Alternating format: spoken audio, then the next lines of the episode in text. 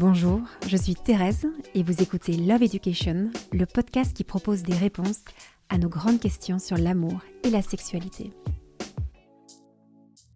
Suis-je responsable du bonheur des gens que j'aime?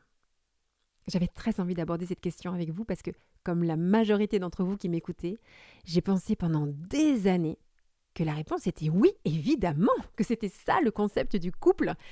Alors, l'idée c'était que moi, parce que je t'aime, je vais tout faire pour te rendre heureux. Toi, parce que tu m'aimes, tu vas tout faire pour me rendre heureuse et qu'on vivrait ainsi euh, une superbe relation. J'ai pensé ça pendant des années, j'avais cette croyance, jusqu'au moment où j'ai connu un énorme crash dans ma vie relationnelle, dans mon mariage.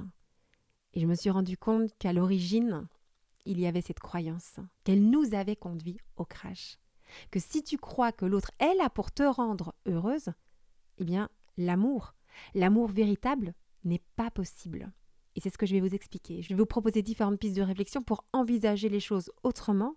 Pourquoi? Parce que je ne souhaite à personne le divorce, pas même à mon pire ennemi. Et je pense que cette croyance peut mener à la séparation. Alors pas au début, hein, parce que c'est merveilleux quand tu rencontres quelqu'un et qu'il te dit je t'aime, tu es magnifique et je vais tout faire pour te rendre heureuse. Toi, tu es trop contente parce que tu as manqué de plein de choses quand tu étais enfant. Tu as manqué de plein de choses de la part de tes parents et tu rencontres quelqu'un qui va te donner ce qui t'a manqué. Son but dans la vie, c'est de te faire plaisir. Et tu te dis mais comme il m'aime cet homme ou comme elle m'aime cette femme, puisqu'elle a tellement envie ou il a tellement envie de me faire plaisir. Je vais te donner ce dont tu as manqué. On se dit que c'est ça l'amour. J'ai manqué de paroles valorisantes dans mon enfance.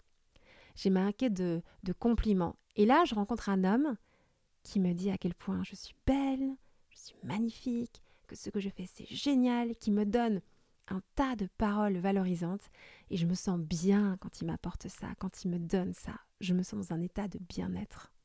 J'ai manqué de confort matériel dans mon enfance et je rencontre quelqu'un qui m'offre une belle maison, une belle voiture, une sécurité matérielle. Alors je me sens bien parce qu'il me donne ce qui m'a tellement manqué quand j'étais petite. J'ai manqué d'aide, de service pour vivre. Et je rencontre quelqu'un qui est toujours au petit soin avec moi, qui est très attentionné, qui me rend des services. Je me dis, mais oh, merci de faire ça, mais comme il doit m'aimer ou elle doit m'aimer, elle me prépare des petits plats ou il va me conduire à droite à gauche. Et tous ces services m'apportent énormément de plaisir. J'ai manqué de tendresse quand j'étais enfant. J'ai manqué de, de gestes d'affection. Et je rencontre quelqu'un qui me caresse, qui me donne beaucoup de plaisir dans mon corps, qui me fait l'amour régulièrement. Et je me dis, mais c'est merveilleux parce que je me sens tellement bien dans mon corps grâce à lui, grâce à elle. J'ai manqué de moments de qualité avec mes parents, des moments où je me sentais vraiment l'unique importante à leurs yeux. Et je rencontre quelqu'un qui adore partir en vacances juste avec moi, qui adore faire des restos juste avec moi, qui adore marcher juste avec moi et qui aime euh, être en ma présence euh, et ça lui suffit. Alors, c'est les fameux euh, langages de l'amour. Hein. On sait bien qu'il y a cinq façons de dire je t'aime à quelqu'un les paroles valorisantes, les cadeaux, le confort matériel, les services rendus, la tendresse, les moments de qualité. Et quand on a l'impression que l'autre nous dit je t'aime par cette façon d'être, on se sent bien, on se sent tellement aimé qu'on est on plane quoi, dans un état de, bien-être. En fait, c'est une relation dans laquelle on a énormément de plaisir. La satisfaction ressentie quand on répond à un besoin d'ordre affectif ou euh, physique, c'est qu'on a une sorte de, de shoot de dopamine, quoi, de shoot de plaisir. C'est hyper agréable. Mais vous l'avez déjà remarqué comme moi, que c'est éphémère, ça ne dure pas. Donc on a le compliment, on se sent trop belle sur le moment, ça nous fait un bien fou. Mais le lendemain matin, on a besoin d'un nouveau compliment pour se sentir à nouveau bien. Parce que euh, l'effet dure très peu de temps. Et finalement, on en veut toujours plus. On est hyper contente de recevoir euh, ce beau bijou. Ça nous fait hyper plaisir. Mais quelques heures plus tard ou quelques jours plus tard, on a besoin à nouveau d'une marque d'amour, tout ce qu'on a ressenti au moment où on a reçu ce bijou est très vite parti.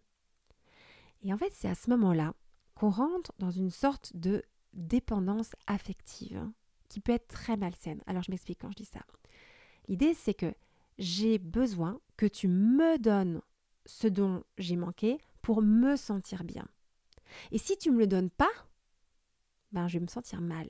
Et comme moi je veux me sentir bien, si tu me le donnes pas, ben je vais aller le chercher ailleurs parce que moi j'ai des besoins et j'ai envie d'être dans un état de bien-être. J'ai envie d'être dans cet état que je crois être le bonheur. Et donc, je cherche quelqu'un qui va me donner ce dont j'ai besoin. En fait, c'est une relation qui est comme celle d'un drogué avec son dealer. Moi, j'ai manqué de choses quand j'étais enfant. Et un jour, j'ai fait l'expérience que quand quelqu'un me donnait ce que mes parents m'ont pas donné, ça m'apportait mais un, bien-être qui est génial, quoi. Franchement, ça fait énormément de bien. Et donc, je vais rechercher à retrouver cet état de bien-être. Donc, je vais chercher un dealer, quelqu'un qui va me donner ma dose d'amour pour me sentir bien. Dans ce type de relation, j'en m'en contrefiche de savoir comment et qui est le dealer. Ce que je veux, c'est qu'il joue son rôle de dealer. Ce que je veux, c'est qu'il me donne ce dont j'ai manqué. Et je me mets en relation avec lui, je me mets en relation avec elle, parce qu'elle me donne ou il me donne ce dont j'ai manqué. Ce n'est pas sa personne que j'aime, c'est pas son être que j'aime. Non, ce que j'aime chez lui, ce que j'aime chez elle, c'est qu'il me donne ma dose d'amour, qu'il fait en sorte que je me sente bien. Et je peux me mettre dans des crises ultra violentes quand j'ai pas ma dose. Je ne sais pas si vous avez déjà vécu ça, mais je peux mettre en relation avec quelqu'un qui va me donner des compliments parce que j'ai manqué de compliments quand j'étais enfant. Et puis à un moment, les jours passent, et puis ça fait un jour, deux jours, trois jours qu'il ne m'a toujours pas fait de compliments. Ou bien je l'entends faire un compliment à quelqu'un d'autre. Mais tu peux te mettre dans des crises, mais des crises hyper violentes, exactement comme un drogué qui n'aurait pas eu sa dose et qui hurle euh, parce qu'il est en manque. Donne-moi cela. Ou c'est à moi que tu le dois, ne le donne à personne d'autre. Il y a vraiment une, une sorte de, violence qu'on peut ressentir au fond de soi, une sorte d'agressivité quand l'autre ne vient pas m'apporter ce dont j'ai besoin, parce que c'est ça que j'attends de lui, c'est ça que j'attends d'elle. Et en fait, c'est ça qu'on appelle les relations perverses, les relations narcissiques les relations de manipulation. On en parle énormément actuellement. Moi, je pense qu'il n'y a pas de... Euh, oui, c'est très rare les personnes qui sont vraiment des pervers narcissiques. Mais par contre, ce qu'il y a beaucoup, pour ne pas dire énormément actuellement, c'est des relations de couple qui sont perverses, des relations qui sont dans une sorte de manipulation, des relations qui sont, comment dire, empêtrées dans une sorte de narcissisme d'un côté et de l'autre. Pourquoi? Parce qu'on ramène tout à soi. En fait, ce qui va se passer dans ces relations, c'est que on va jouer tour à tour trois rôles. Le premier, c'est que je vais jouer le rôle du drogué en manque, de la victime. J'ai manqué tellement de choses quand j'étais enfant. S'il te plaît, donne-moi ce dont j'ai manqué. Et donc, je vais voir l'autre comme mon sauveur. Lui, il est capable de faire en sorte que je sois heureuse. Ou elle est capable de faire en sorte que je sois heureux. Mais aussi, parce que je peux mettre en crise quand je n'ai pas ma dose, je peux être tellement violente ou violent avec l'autre quand il ne me donne pas ce dont j'ai besoin que je peux aussi être comme une sorte de bourreau. Je peux être quelqu'un qui peut être aussi euh, euh, faire beaucoup de mal à l'autre. Alors que j'étais euh, cette pauvre petite chose qui manquait, je peux en un coup me mettre dans des états où je suis hyper violente à l'encontre de l'autre. Et puis aussi, je peux jouer le rôle de la sauveuse ou du sauveur parce que je me rends bien compte que la relation est importante pour lui et que je peux aussi lui apporter ce dont il a manqué par ma présence à ses côtés. Et l'autre va jouer aussi ces trois rôles, à la fois de sauveur, quand il se rend compte qu'il a un pouvoir sur toi et qu'il peut te donner ce dont tu as manqué. C'est extraordinaire d'avoir ce pouvoir-là.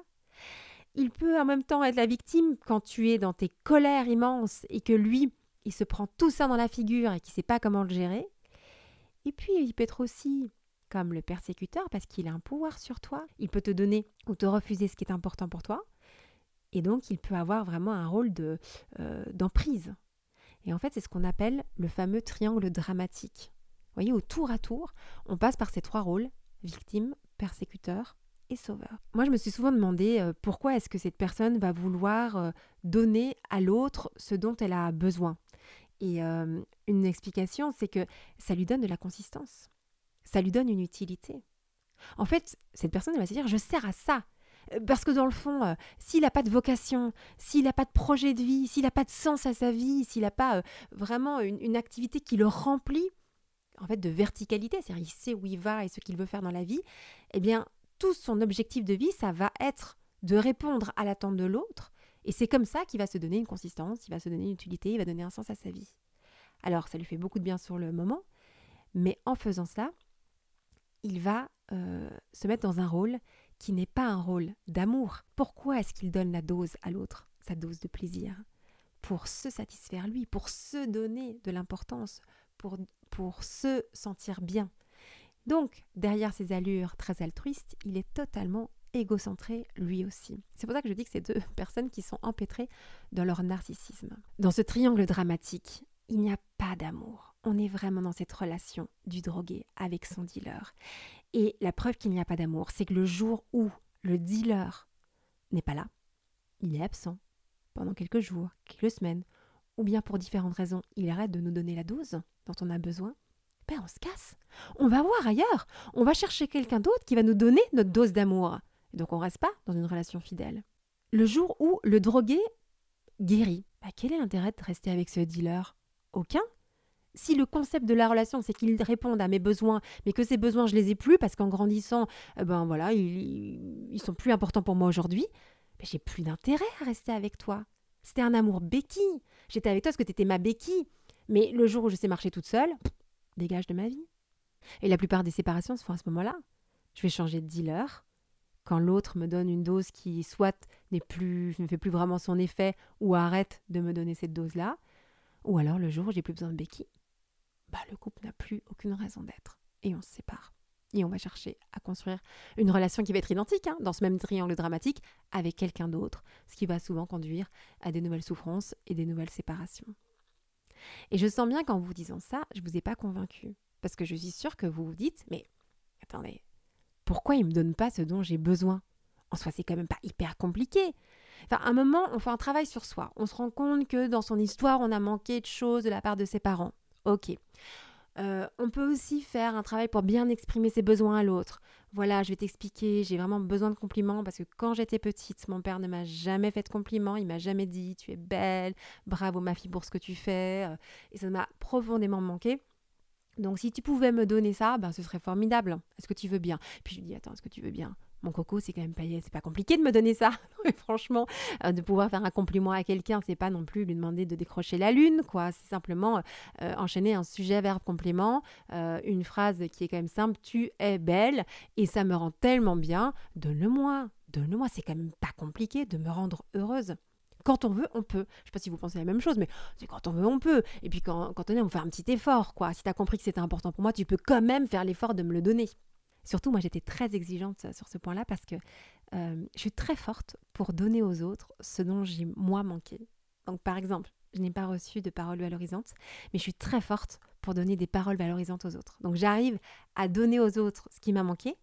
Et en fait, j'attends quand même que les gens autour de moi me donnent euh, ce dont j'ai manqué, finalement, qui est un peu de réciprocité dans cette affaire-là. Sauf que quand tu es face à quelqu'un qui te donne pas ta dose, donc tu fais ta crise, la crise de la droguée, tu te mets à hurler, euh, tu lui dis mais en fait tu m'aimes pas, euh, t'es un affreux, ça sert à rien d'être avec toi, je suis tellement malheureuse à tes côtés, et je comprends pas pourquoi tu me donnes ça, et là tu te mets dans tous tes états. Et quand tu mets dans tous tes états, tu es vraiment en train d'exiger de l'autre des choses tu es dans une position où tu attends des choses de lui, et en réalité, tu n'acceptes pas l'altérité. Tu n'acceptes pas que l'autre soit différent de toi. Que l'autre, il est là, il te rencontre avec son histoire, avec son vécu. Et ça, tu le nies, tu veux pas l'entendre, parce que tu es là dans ta toute puissance en disant mais, mais tu vas me donner ce dont j'ai manqué, c'est quand même pas compliqué. Moi, je te donne ce que tu me demandes, ce qui te fait plaisir moi je fais des efforts et moi je change pour toi, moi en fait je suis hyper forte en amour et toi mais t'es un énorme nul, en réalité il n'y a pas euh, du tout, du tout d'amour.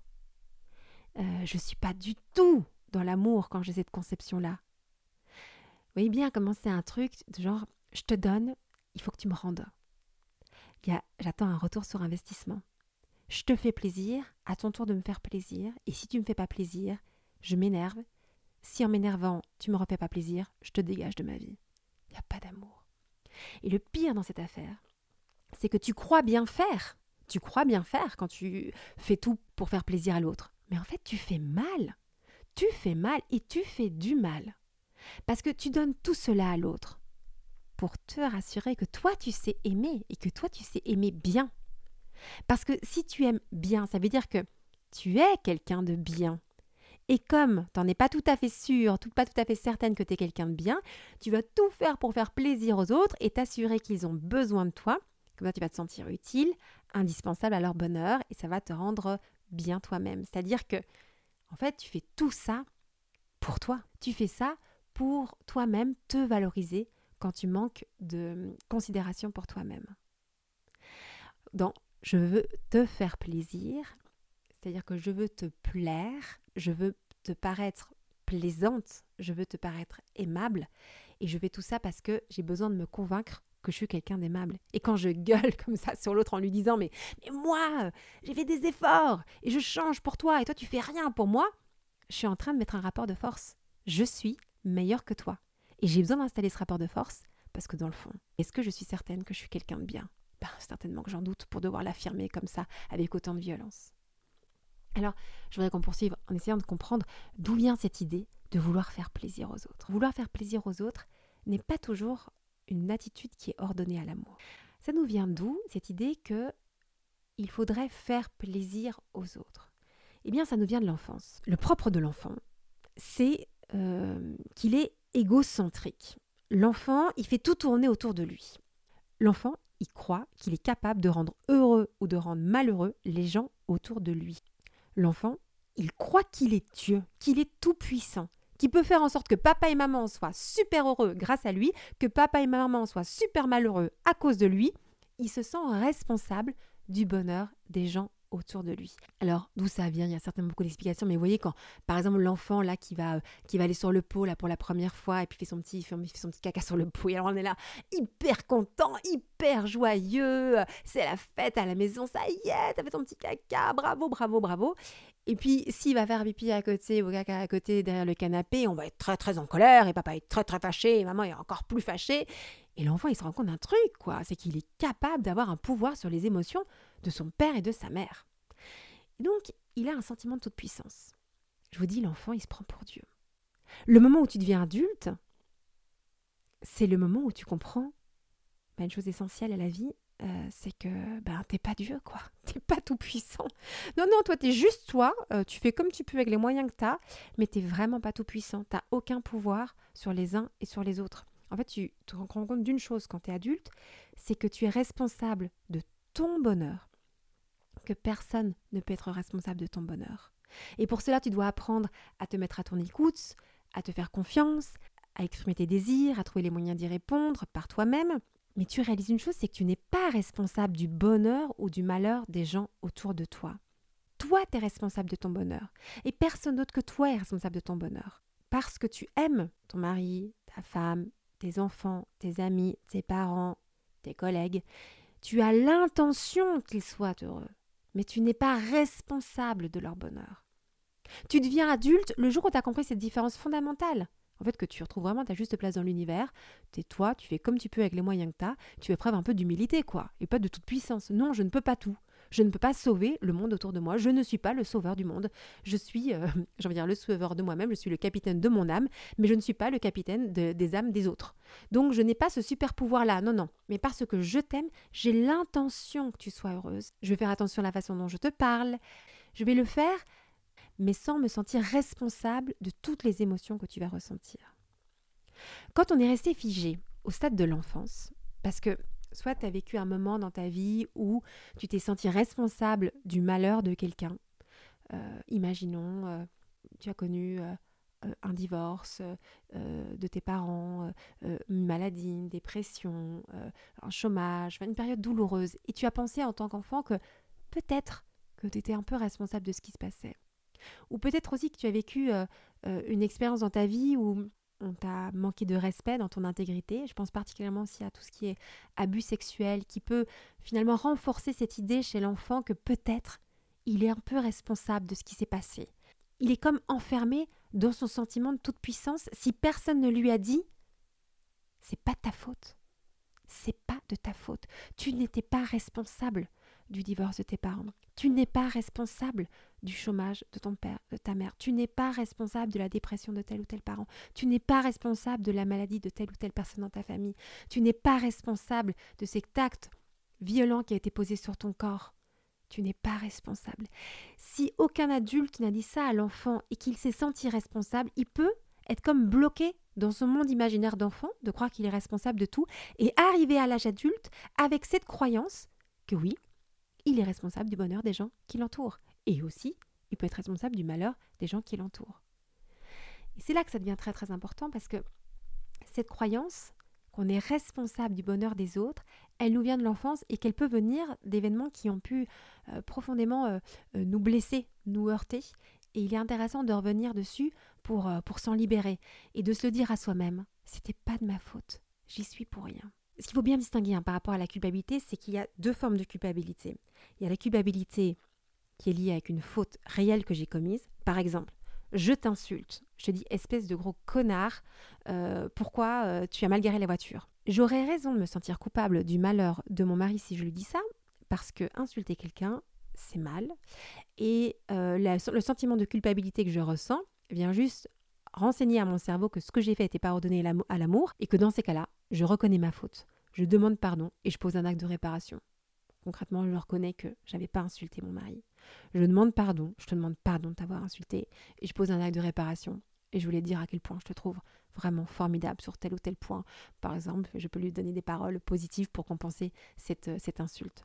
Donc quand je ressens la culpabilité parce que j'ai fait quelque chose qui a blessé l'autre, je reconnais ma faute, je demande pardon et je pose un acte de réparation. Mais parfois, je me sens coupable pour des fautes que je n'ai pas commises. Et c'est là que c'est compliqué.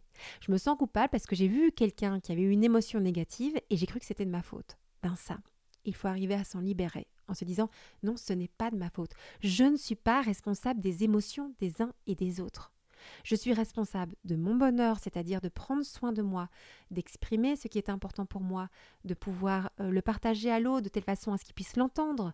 Euh, je suis responsable de mon bonheur, de faire attention à moi, euh, tout en étant respectueux de l'autre, toujours, mais je ne suis pas responsable de ce que ma parole va engendrer comme émotion négative chez l'autre. Par exemple, si je dis à mon conjoint, euh, je vis difficilement le fait qu'on n'ait pas cette relation sexuelle, tu vois, je voudrais qu'on ait plus de, on passe plus souvent l'amour. Euh, c'est important pour moi d'avoir ce moment-là avec toi. Et que mon conjoint euh, se met à pleurer, à être ou se mettre en colère, dans un état pas possible, ben, c'est son problème. C'est pas mon problème. Moi, mon enjeu c'est de dire ce que je ressens ou ce qui est important pour moi, ben lui, son enjeu, c'est d'apprendre à gérer ses émotions et à savoir pourquoi est-ce que ça le met dans cet état-là. Mais je ne suis pas responsable de toutes ces émotions négatives que ça engendre chez lui. Et cette distinction, elle est essentielle, sans quoi on est complètement privé de liberté. La vraie liberté, ce qu'on appelle la liberté intérieure, on peut l'obtenir quand on comprend cette distinction que je suis en train de faire.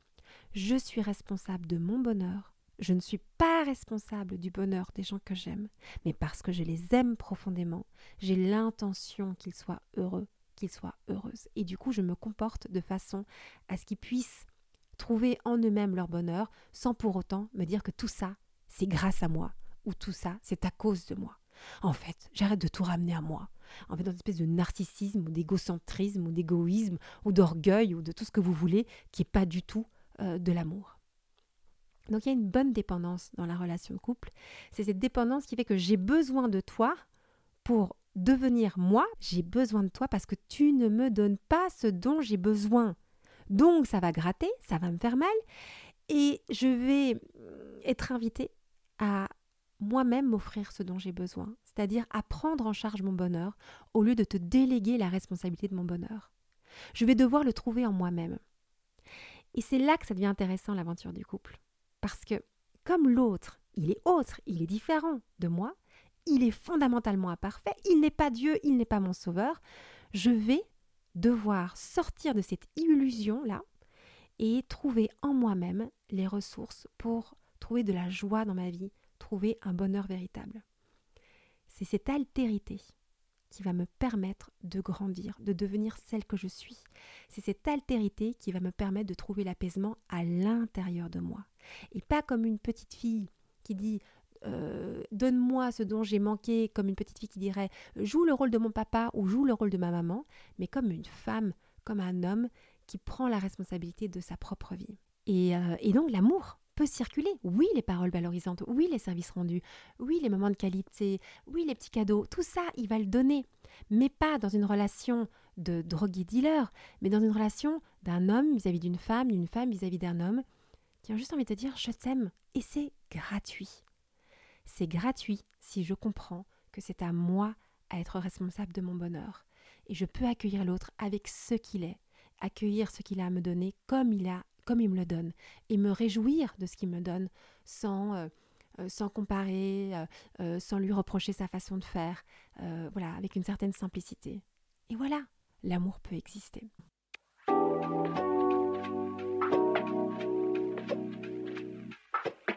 Ceci n'est qu'une proposition. Si vous avez des remarques ou des questions, vous pouvez m'écrire via le compte Instagram Love Education. Que vous soyez d'accord ou pas d'accord avec moi, si vous avez apprécié écouter ce podcast, mettez un avis 5 étoiles sur votre plateforme d'écoute, abonnez-vous et surtout, est-ce que vous pouvez partager cet épisode à plusieurs de vos amis? Je suis convaincue que c'est dans l'échange et le partage d'expériences que nous pouvons forger notre propre opinion, trouver les clés dont nous avons besoin pour nous aimer plus, nous aimer mieux. Je vous invite à découvrir sur mon site internet toutes les conférences sur l'amour et la sexualité et à bientôt pour un prochain épisode si vous le voulez.